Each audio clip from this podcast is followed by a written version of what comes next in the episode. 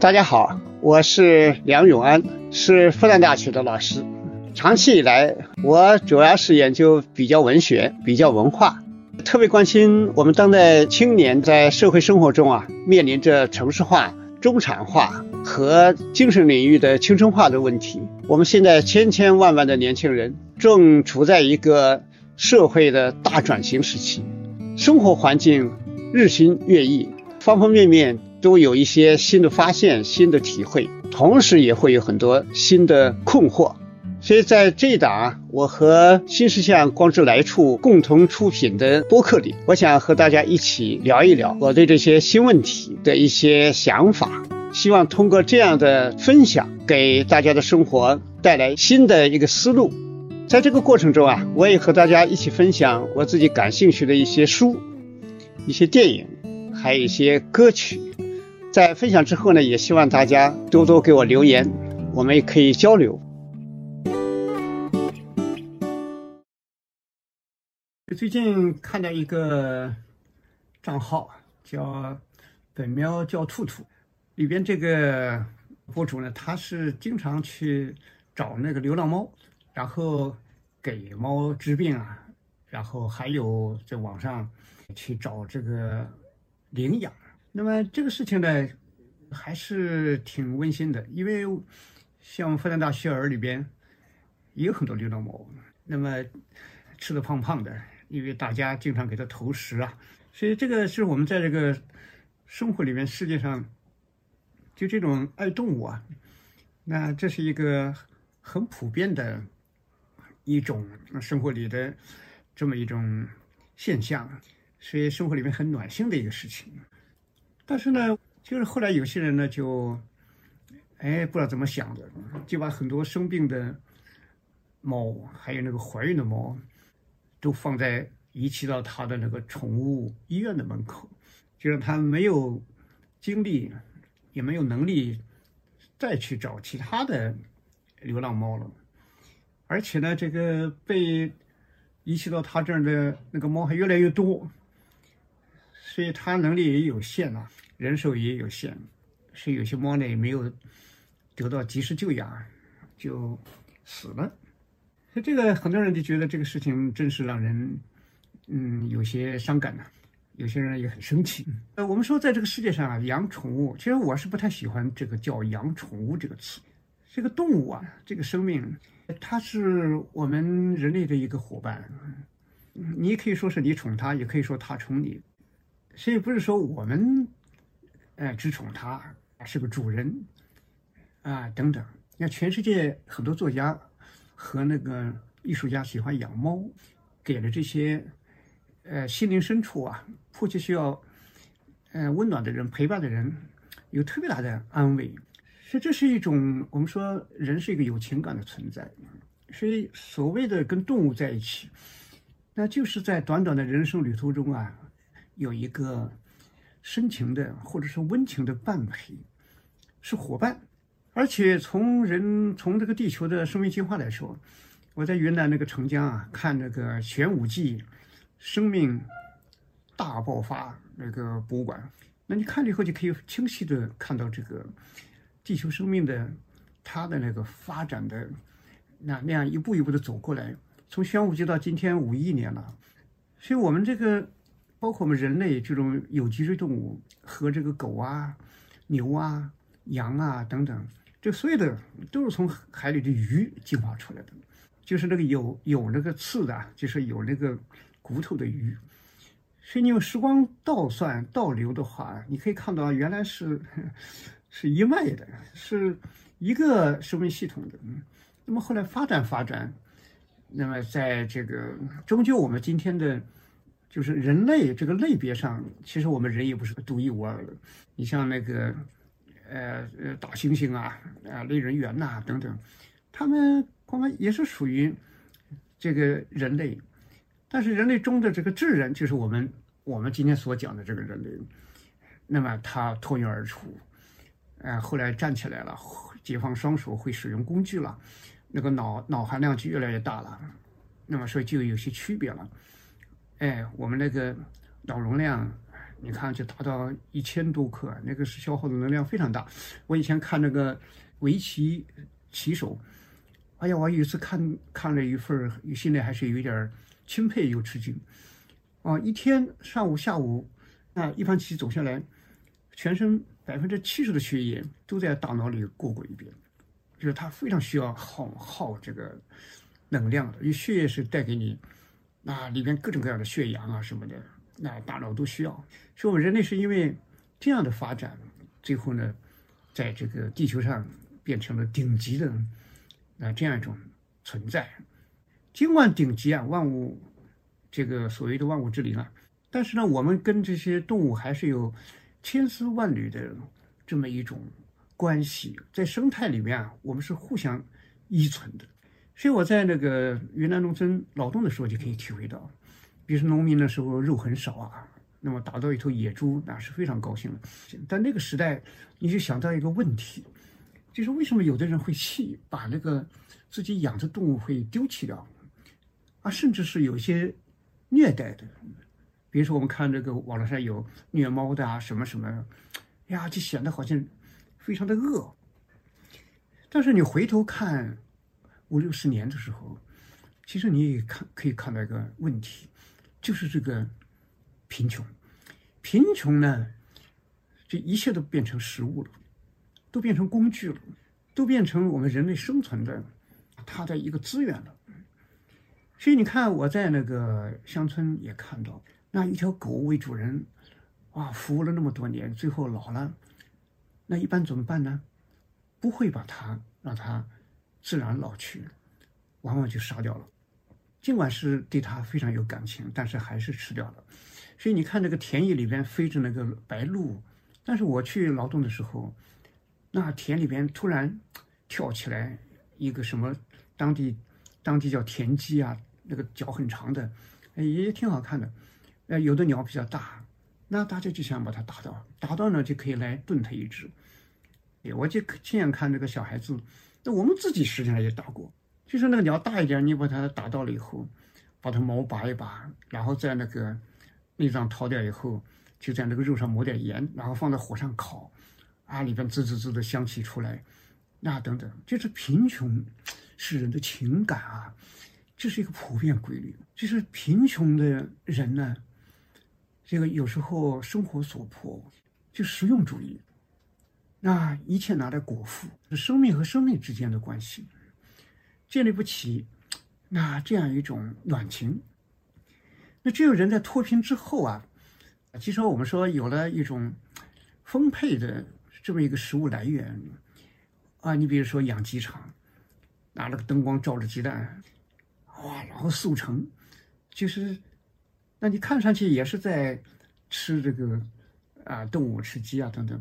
但它那个生命呢，很多都是人工，不是自然出来的，所以它的生产的目的啊，那就是，哎，很有产业化的特点。嗯，所以这个呢，也是我们人类要生存，那么它可能必须有这些，那基本的这样一些这个肉类供应的生产，但是这个界限就很难把握，所以这是我们人类生活的一个困境。你说美国啊，我看这个视频就心里就很不忍，就是鹅肝呐。那个鹅肝是怎么弄出来的？那个肝为什么会那么大？啊，就是把它塞在那个像个罐子里一样的，然后呢拼命往里往让它吃，往里塞，它不吃就往里塞，硬是让它憋的那个肝长大长大，这个肝就特别大。所以很多人看了这个视频啊，就觉得哎呀，这个太不好了。但是呢，他们认为就那个地方的人认为这是一种他们的传统，他们的一种饲养里边获得大的鹅肝的。那一种文化，那更不用说那个我们看纪录片《海豚湾》，那么就是猎杀那个海豚呐，那么还有在那个挪威那边那个海湾，啊，专门一年里面有一个固定的日子，那个海湾都染红了，那么聪明的海豚，海豚是超级的聪明的，那么被杀掉那么多，所以就比较复杂。我们人类啊。其实太容易转换了，一会儿把它看作好朋友，一会儿把它看作食物，那一会儿把它看作就像一个祭品一样的一种文化的一种表达等等，所以这说明，哎，我们这个人类真的是个很复杂的存在。然后这里边呢，互相之间有时候就会界限不清，抹杀。那人的这个心情啊，往往随着观点，随着你的角度，随着你的意识的不同啊，然后呢，你可能就会有不同的那样的一种心态、一种行为。今天我们在一个经济发展时代，在城市化的过程里边，在中产化的过程里边，那么就跟平行时代啊那个时代有个很大的区隔，就是我们不需要去吃这个动物了，就是你。你养的其实是你的伙伴，你不一定去吃它了，但是我们会产生出另外一种需求，就是情感伴陪。所以，这是养这个动物的人就越来越多了。那么，为什么会养动物的会越来越多呢？那一方面是我们都是生命可以互相感应的，哎，跟我们一起进化过来的。我们人类呢，也是通过在这么一个进化过程中，哎，它产生出。一种内心深处的，哎意识，然后那样的一种发自我们内心的一种所谓的人性的，那这样一种拓展，这样一种成长。你看这个北京山顶洞人考古的时候，就发现那里不是那个山顶洞那个原始北京人的那个原始人的头骨啊，那都三十万年前了。但是后来有个惊人的发现，就是那个洞里边其实是那个山顶洞里边是经历了漫长的。这个几十万年的在那里的一个原始的生活，然后发现很多什么呢？就挖掘出来，就发现啊，很多很多都是头骨的碎片。其实，当然我们没有找不到那么多头骨，但有一个研究里面就讲，就是为什么找不到身体呢？后来就有一个学术研究就觉得，实际上是因为当时是人吃人，然后因为打败的或者抓来的等等，就把它吃掉了。那么头这个脑袋呢，没有什么大肉，所以呢就哎有一些就完整的就放在那里。最后呢，我们今天可以在头盖骨啊什么，你可以发现今天的化石里面的遗传。就在这个过程里面，我们终究比几十万年前，那当然我们是北京人，那个山顶洞人不是我们的人类的呃中国人的祖先，那那些基本上就灭绝了。嗯，但是不管怎么说，我们人类在发展过程中有一些超出弱肉强食的那个动物性的东西。就人类在这个过程里边呢，就开始啊，呃，一开始是为了养这个动物，是为了形成一个长期的食品。你比如说，我们今天公认的一些研究成果，那个狗，这个狗啊，是一万三千年前，甚至是有的人推测研究出来，这三万年前。然后呢，是被人逐渐逐渐的从驯化出来，有的时候从狼里边驯化出来的。还有比较早的就是羊这种东西，啊，就在中东这一带，哎，就大概九千年前啊就驯养了。那么包括山羊这个东西野性强一点所以是大概是八千五百年前把它开始驯养。那么像猪啊也是差不多，那八千多年前。那么奶牛这种呢，也差不多，也是八千年前这样的，像猫啊等等这些。那么牛呢，就晚一点儿，就六千年前左右。你像马这个，我们知道马是不好驯的，所以大致是现在判断下来，大概应该是三千五百来年前在中亚开始把它驯化。所以有一些动物呢，看起来是特别好，如果能把它驯化掉，那真是不错。你比如说老虎把它驯化掉，哎呀，那可好了，又有劲儿，又能跳。看家护院啊，旅途中当个伴随者啊啊，或者但是实在驯不了，所以就有这些一个过程。所以人类其实跟他们一起相处好长的时间了。所以在这个过程里边呢，实际上我们跟这个动物有一种依从关系，它不仅仅是食品来源，跟它一起劳动，一起怎么样，哎等等，对人来说还是非常重要的。后来就不可缺了，所以就产生了一种感情。就人类确实是。它会产生一种在依赖中会产生的感情。你说我在云南劳动的时候，你看那个火把节，每年阴历的五月五号，火把节呢，你像我那个在的那个傣族寨子，他们就燃起篝火，然后呢就拉来，大概一般的时候都有个大概是五六头牛，然后围着那个火堆，干嘛呢？杀掉，杀掉之后呢，然后一家按照人头算，每人分他一块肉，但是呢不杀水牛。都是黄牛，为什么呢？黄牛有的时候呢，就是搞搞运输啊，他的生活呢，总的来说，呃，也不太离地，啊，他也不能离水田，那么可能就算不上劳苦功高吧。那么杀的时候呢，哎，杀了黄牛，那水牛就舍不得。当地的好像往往就把这个水牛一直养到老。所以这个时候呢，你会体会到这个人的感情的在里面的发挥的作用。那我也能体会，因为我也学着去犁地啊，在水田，后来也给我一头牛，让我用那头牛。啊，那头牛一开始不认识我，乱跑，一开始不肯走，不肯走呢，然后你拿那个缰绳打它，因为弄了半天它不肯走，很生气啊，吼它，打它，结果它就它也生气，它就开始狂奔，拖着犁地跑。哇，你真是被他折腾的。但是你后来给他割草啊，啊，给他好吃的啊，那什么什么，哎，他慢慢认识你了。哎呀，最后就非常好，嗯，然后一起就特别的，看到他就心里很愉快，今天还很怀念他。所以这是人类的一种，啊，这种情感。人是一种有这种情感。我为什么说古代以来就有性恶说、性善啊、性善说？为什么我们相信？有时候你说像孟子，他认为就是性善，那就是因为我们长期的伴随里边，人类是会产生这种感情的。所以从这个角度看，就是你遗弃自己的一个。养的一个动物的时候，其实呢，你也是在遗弃一种你自己的一种自然感情，你人的一个内心深处很珍贵的一个东西，把它给扔掉了。啊，这个对你来说可能是你身上啊，你的精神里面可能是最宝贵的一部分，但是呢，好像一种功利的考虑之下，哎，就把它给丢弃了。所以这个时候，可能你平常为什么会养它呢？可能你孤独，因为这个世界流变太快。然后人呢，以前在乡村呢都是长期关系、熟人社会，城市里是流动的，是人和人的关系啊，萍水相逢。其实呢，之间没有什么太大的深情，也很难建立那种深厚的信任。那这时候呢，就是很多东西变得很难测。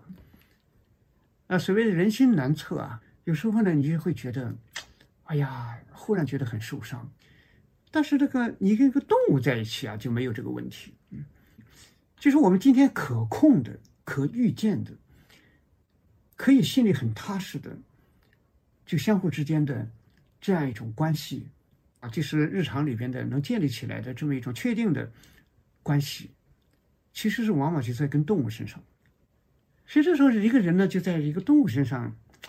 有了一个内心深处的安慰，就在一个不确定的生活里边，哎，一下子有了个确定的东西。但是这个看起来是很美好啊，但实际上是以自我为中心的。就这里面也潜伏着这么一个问题，就是我需要，所以呢，哎，我对他很好。但是，一旦我不需要，或者是我另外一个需要更大，我不需要他，比如说搬家。原来这个房子比较旧，这个动物一条狗在里边，哎呀，看起来还很好。但是我哎要搬到一个新地方了，收拾的亮堂堂的。有时候是因为家里，哎要生小孩了什么的，觉得这个狗就不合适了。哦，然后这个时候呢，这个需要就没有了，哎，就把它扔掉了。嗯，那扔掉还是客气。以前我看过一个报道，一个女的，她要。有了新房子，装修的特漂亮，要搬过去，她就觉得自己那条大狼狗啊，哎呀，这条大狼狗这个带过去呢，好像，哎呀，就觉得会把环境搞脏，他就不想要它了。然后她的丈夫呢，正好又不在，出差去了，她就自己想办法了，啊，叫了四个好朋友彪形大汉，然后来这个把这个狗围起来，然后要把它呃呃杀死吊死。啊，叫，因为是他前两天自己解决，把这个狗送到郊区一个远亲家里，三十公里外，结果没想到他回到家里没两下子，狗已经回来了。后来又送得更远，没想到狗还是找回来了。他最后决定还是把它吊死它。就那四个大汉，你看围着狗，那个狗凶啊，结果那四个大汉都没办法，不敢动。后来你看这个女人就招呼这个狗，手里拿这个绳子那个套索，然后。叫那个狗过来，哎呀，那个狗看到是自己的女主人叫它，它最后就过来了，乖乖的过来了，然后给它套上，硬是把它勒死。哎呀，就觉得真是这个。后来丈夫回来以后知道这事情，那气的简直是这个，哎呀，我说这个太生气了。所以这是我们说啊，我们体会，其实养一个动物，实际上也是在培养你的感情，一个长情。这个什么叫长情呢？就是不管快乐也好，或者跟他在一起养他，后来有点困难了，甚至是有一些更大的难度了，但是还是不离不弃，啊，那就不一样了。不是因为我高兴，我需要我才把你善待，呃，我觉得我不想要你了，我就怎么样？那这个其实是，其实我我也是从小到大养过不少。动物啊什么的，你看养鸽子啊，养兔子啊，养狗啊，养猫啊，哎呀好多，呃，甚至那个荷兰兔都养过。但我印象深呢，就是我后来，哎呀，养了一个苏格兰牧羊犬，那个家伙很大。但是为什么呢？其实原来不是不是想养苏格兰牧羊犬，因为觉得啊那个家伙大。后来我去那个朋友介绍的，去一个朋友的朋友。他是做一个养狗场的，我就去了。去了呢，实际上是要买一个，买一个八哥，因为八哥犬呢。你看这个鼻子翘翘的，那个个头又不大。我觉得那个呢，哎，又可爱，萌萌的。结果去了以后呢，哎呀，就没想到一个小狗才两两个月，啊，就是个苏格兰牧羊犬。小时候你也看不出那个尖嘴巴，然后呆蒙头蒙脑的，就一看见我就嘣隆嘣隆的跑过来，然后在脚边转来转去。哎呦，我觉得这狗真是。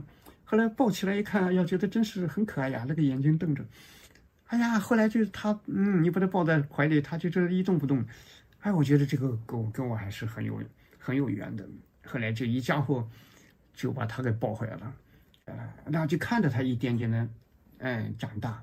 就这个狗最后长到十三岁，自然终老了。就是你就跟它在一起，你就感觉动物跟你真是。哎呀，他经常守在门口等你回来，一回来就原地跳啊，啊，打着圈儿，那疯狂的跳圈儿，疯狂的转，啊，然后跳起来，然后一定要把你按到那个沙发上，然后他就把你那个脑袋就放在你的大腿那里，然后就嘴喉咙里边还呜噜呜噜的这个，哇，那种兴奋又高兴的样子啊，就特别难忘。所以这个就是我们说，在这个里面动物身上啊，你是在一个跟一个动物的感情里边。其实你体会到一个很单纯的东西，哎，我们在人类世界上有些事情，有些有一些错综复杂的这么一种社会关系，但是你跟一个动物的关系就啊，就相对是非常简单。但动物呢，当然也有它自己，特别是智商高的。你像我弟弟养的那个狗，它就是，呃，不让它这个，因为是错层嘛，不让它到上一层。呃，进去，他平时在有人在家，他从来不上去，乖乖的让他上去，他也不上去。啊，结果后来他发现人一走，他就自己跳上去，然后然后然后在那里乱跑，哎，然后看到人要回来了，他就会咚自动跳下来，啊，等等。所以这个这非常有意思。所以这是我们说养动物的时候，其实是一种根本的一个价值。其实我也是我们自己学会体会感情，体会单纯。第二方面呢，我们在养这个动物的时候，实际上你要学会付出。我们在现代社会里边呢，尤其是我们现在很多人就希望被照顾，很多人身上最缺的是什么呢？就是不会付出，觉得这个付出好像是一个额外的东西。那受到呵护呢，那是理所应当的。就这两个不平衡啊，是个很大的问题。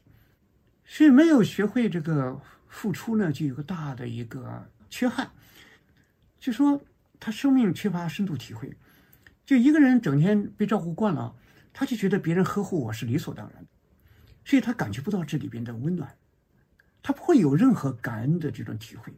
我也是后来逐渐体会到，就在这个世界上，别人给你一份温暖，给你一份帮助，给你一份什么，绝对不是理所应当的。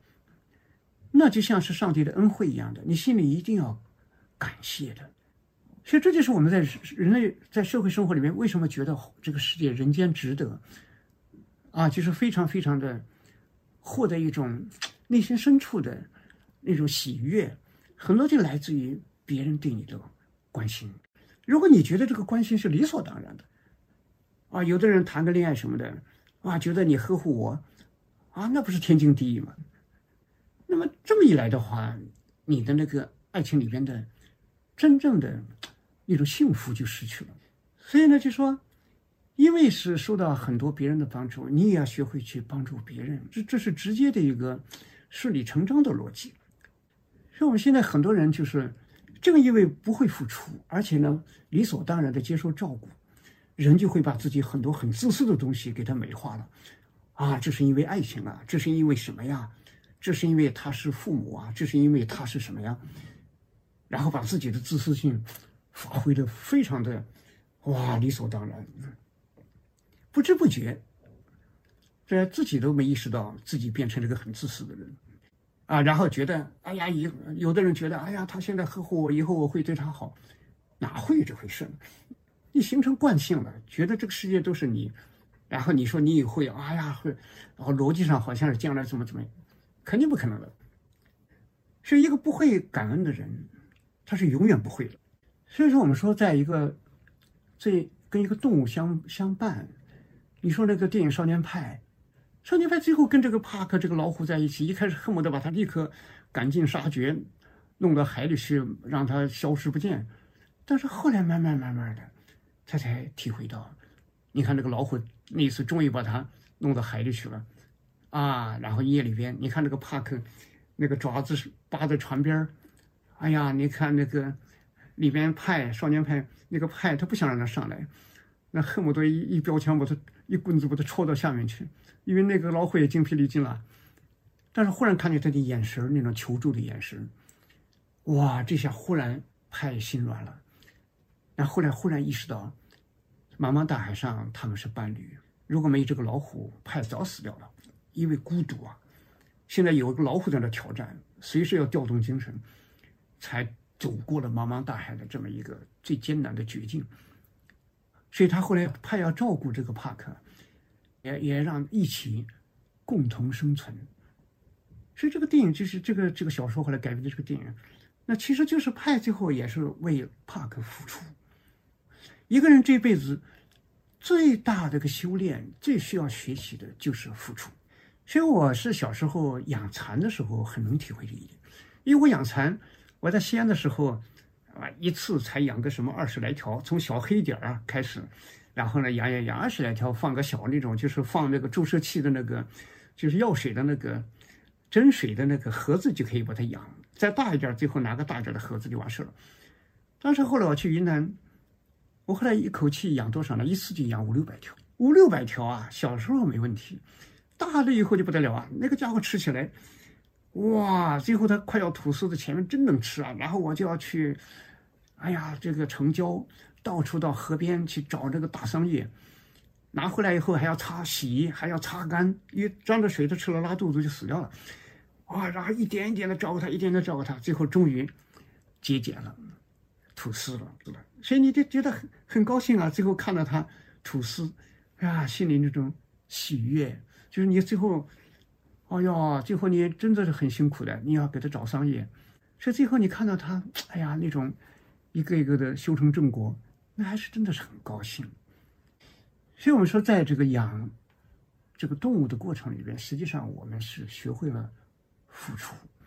你要你说养猫要猫粮啊，啊，也和种种，它有时候生病啊。我看我有时候特别感动，有时候一个人养的动物，一个猫忽然生病了，哎呦，那心疼它，送到医院一看什么病，乖乖要花好几千了，哎呀，打那个什么什么。我其实我觉得特别喜欢这样的朋友，哎呀，最后就不考虑了，哪怕花五千六千，照样打，要把他救活，保他的命。哎呀，我觉得这真是，就是发自内心深处，这不说是我只爱这个猫的问题了，其实我们有不忍之心呐。那孟子说，一看这个小孩在井边玩，为什么就觉得，哎呀，这心里边就，哇，一下子很紧张，就就有人立刻过去要把他拉开，要把他救下来，等等。哎，就是他跟你也不是血缘，也不是自己的孩子，但是就是这种恻隐之心、不忍之心。我们人性人要发展，始终要一辈子怀着一份不忍之心。这个不忍之心呢，不光是你养了一个猫，养了个狗，你它生病了，你不忍要去花钱治它。你这个东西，你你这个心情，然后扩散到世界上的各种事情上去，你都会有一种不忍之心来面对这个世界，那就好了。所以我觉得这个就是丢弃了个动物啊，或者怎么样啊，一狠心就丢掉了。一狠心呐，实际上是你人性深处最好的那个流一瞬间流失掉了。当然，也有今天我们的一个现代生活的问题。说问题什么呢？就是我们今天的生活的流动性非常强。你比如说炒股的人，中国那个股民的那个那个炒股的那个就是换手率啊，那世界第一啊！哎，我看美国很多人他手里持有的中长期股票很多，当然跟我们的这个哎呀整个的大环境、市场经济的这个阶段也有些关系吧。就是换手率，而且有些行业你看。嗯，就是员工的，那他的这种流动性也是非常强。就我们今天有个特点，其实我们今天的人有时候呢，真的是就说很善于告别。哎，就是把一个东西要放弃，尤其是在我们今天兴起的都是一次性消费，杯子喝一次扔掉。你看，我们特别前段时间中秋，那么好的包装啊，那是在那个总价里边占了好大一块啊。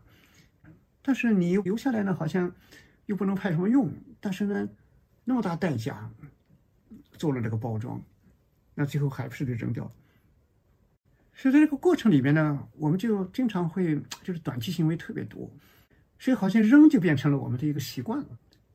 所以这当然跟我们生活的变化是太有关系了。我在日本工作的时候看过一个电视的纪录片，讲这个北海道那边的养马人，有一种马呢。个头不算太大，但是也挺雄壮的。那个马呢，不是拿来骑上去比快，而是比那个什么呢？给那马拉一个，身上有一个那种那种套子，然后后面有缰绳，两根缰绳后面拖着一个那种木头的架子，然后上面可以放水泥块，多重？就比那个同样的重量谁跑得快，就跑不起来，就是往前拉，然后还要上坡下坡的，是这种一种赛马啊这样的比赛马。哦，那家人专门养这个马，一般都是。小马品种不错，然后有人定制送到他们这来，因为这家人特别善于养，养养养养了之后，养到个大概是两岁多，然后就要送给那个他这个马的真正主人了。然后回去以后要练呐，要训练呐，就像训练运动员一样的。哎，我去看那个那家人有一个六岁的小女孩，七岁上小学一年级，每天回来，人矮嘛，还小。哎，然后拿个大刷子，硬刷子，站在一个，呃，就是凳子上，然后给马刷毛。那马看到他那个眼神亮晶晶的，啊，然后那些男主人、女主人，呀，跟那个马平常给他喂精饲料，哎，然后经常呢，哎呀，跟他在一起，牵着他去散步啊，等等，特别好。然后给它取名字，哎，结果那天第二天早上，这个马又被拉走了。我看那个纪录片上，就那个男主人到马棚里。看着那匹马，第二天要走了，特别的舍不得。后来就抱着马头，叫它的名字，哎呀，就不肯放开。后来那个马呢，就有个特写，那个马呢就哭了，大滴大滴的眼泪下来了。所以这就是常情啊，在他那里长到，就是快两年嘛。所以这个就说这种关系，就是有一种很深的那这样的一种投入，就说我们说。在这个里面，我就深深的体会到，就动物它有时候会激发我们的善。动物那么简单，那么单纯，哎，但是那么又有有它的各自的特色，有很有神。所以这个动物本身呢，也有它的生命需要。其实它也有它的脾气。我四年前去云南的时候，他们带着我骑着马去那个深山里面的温泉，马要单程要走三小时，结果我我说我要走，我不想骑马。但是回来的时候不行了，还是要骑。哎，我骑的那匹马呢，比其他的别人那几匹马，那些马都蛮年轻的，比别的那几匹马就，呃，大一岁。我这匹马呢，我骑的这匹马就特别善于照顾自己。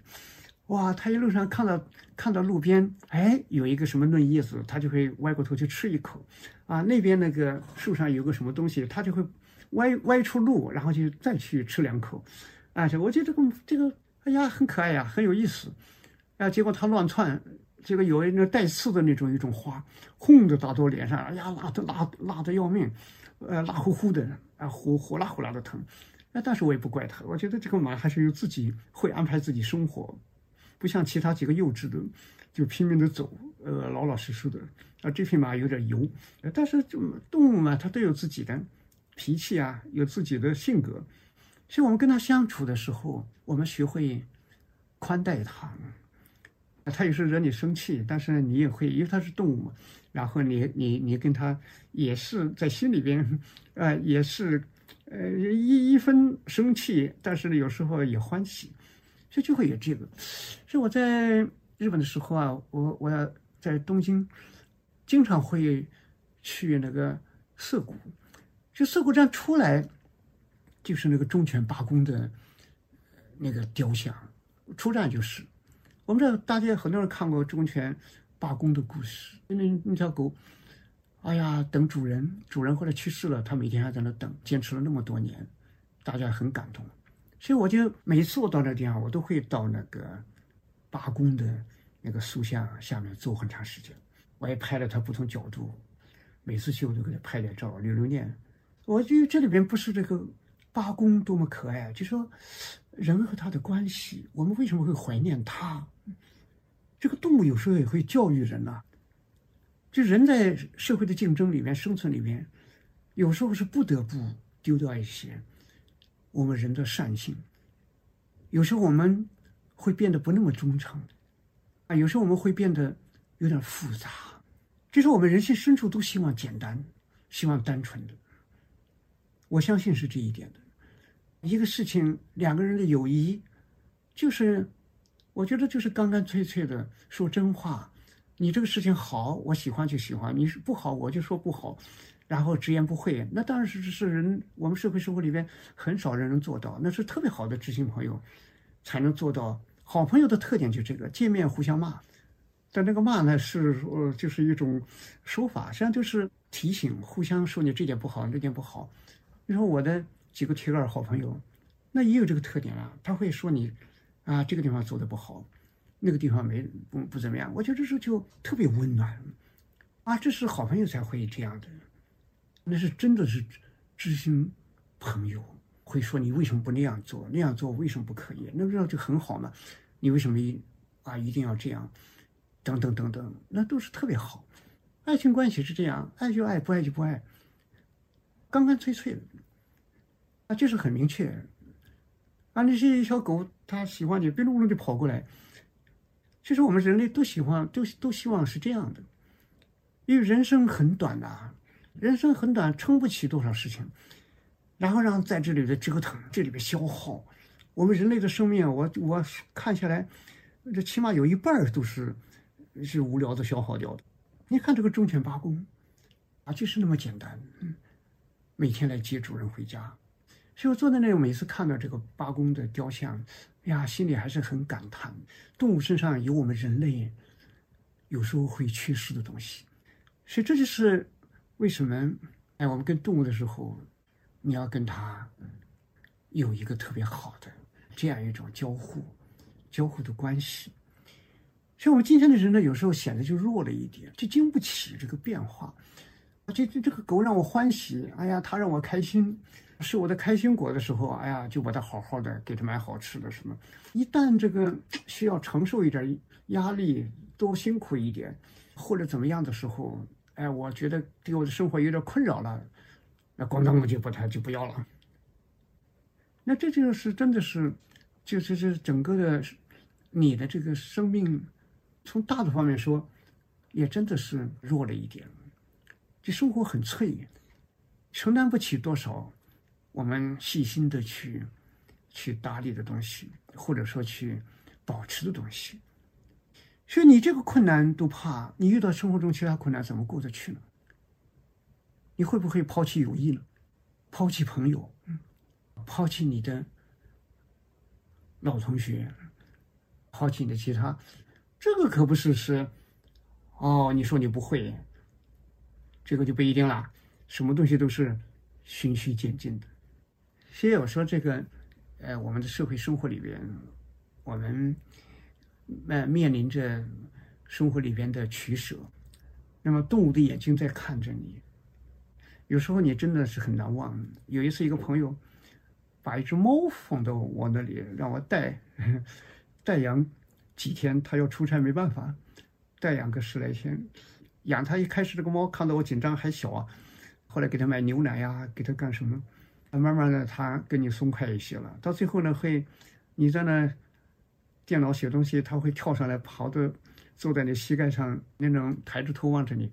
说到最后，朋友回来了要送回去了，朋友呢还真的有点舍不得的。所以我们说这个世界啊，人和动物的关系，还真的是一个值得珍惜的。它跟你的内心和你的情感。和你的啊内在的那种，甚至是你的善性，都有很大的这种关系。所以我想，这个当然我们也不是说把它说说的太夸大吧，呃，也不要不不不想把它说的太严重。但是呢，你仔细想想，确实也是这么回事。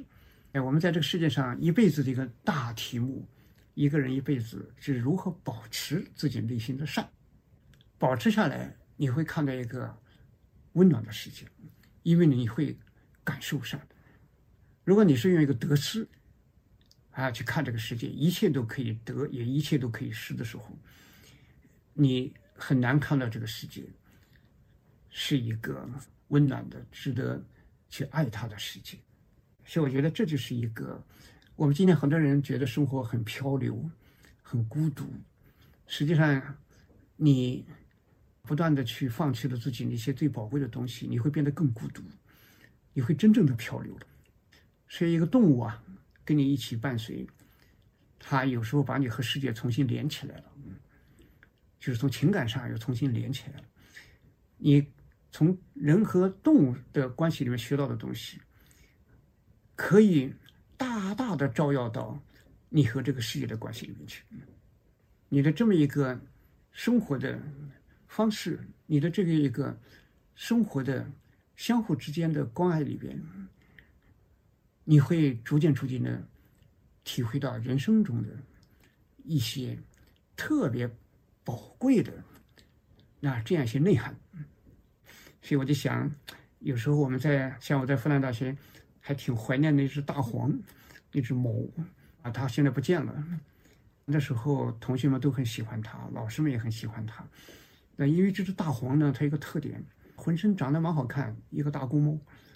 因为他特别喜欢听哲学课，经常跑到哲学这个课的堂上，然后跑到那个第一排坐着，眼睛一直一动不动地看着。有时候还会跑到讲台上，那个若有所思的那个神情啊，哎呀，大家觉得真可爱。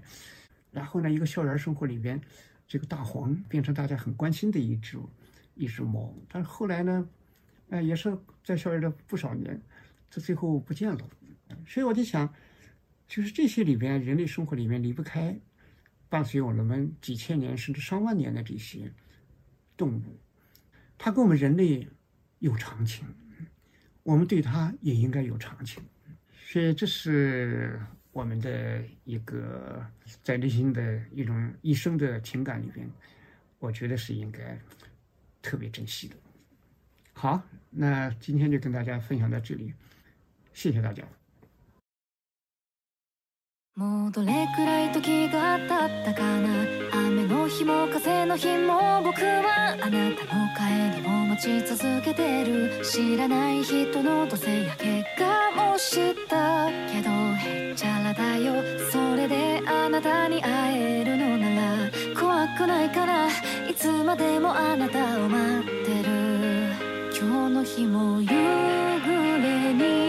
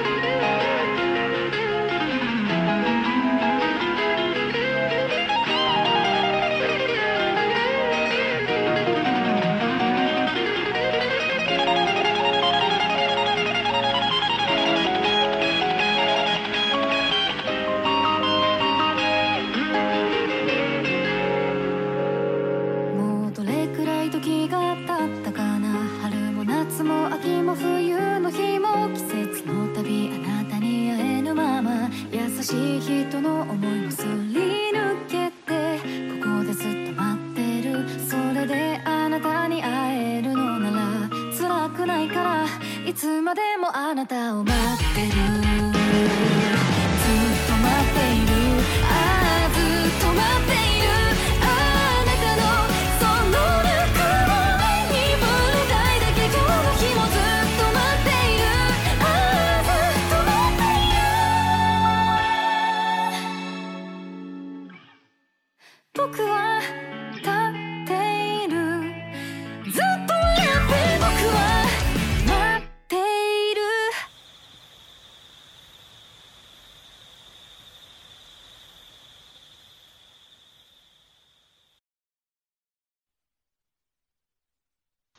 最近我与新石像光之来处合作了一门“工作之苦”的课程，聚焦这个时代工作的一些新问题，希望能和年轻人在一起寻找重新建设生活的答案。课程有三十节，如果大家对课程感兴趣，可以搜索“光之来处”公众号去看看。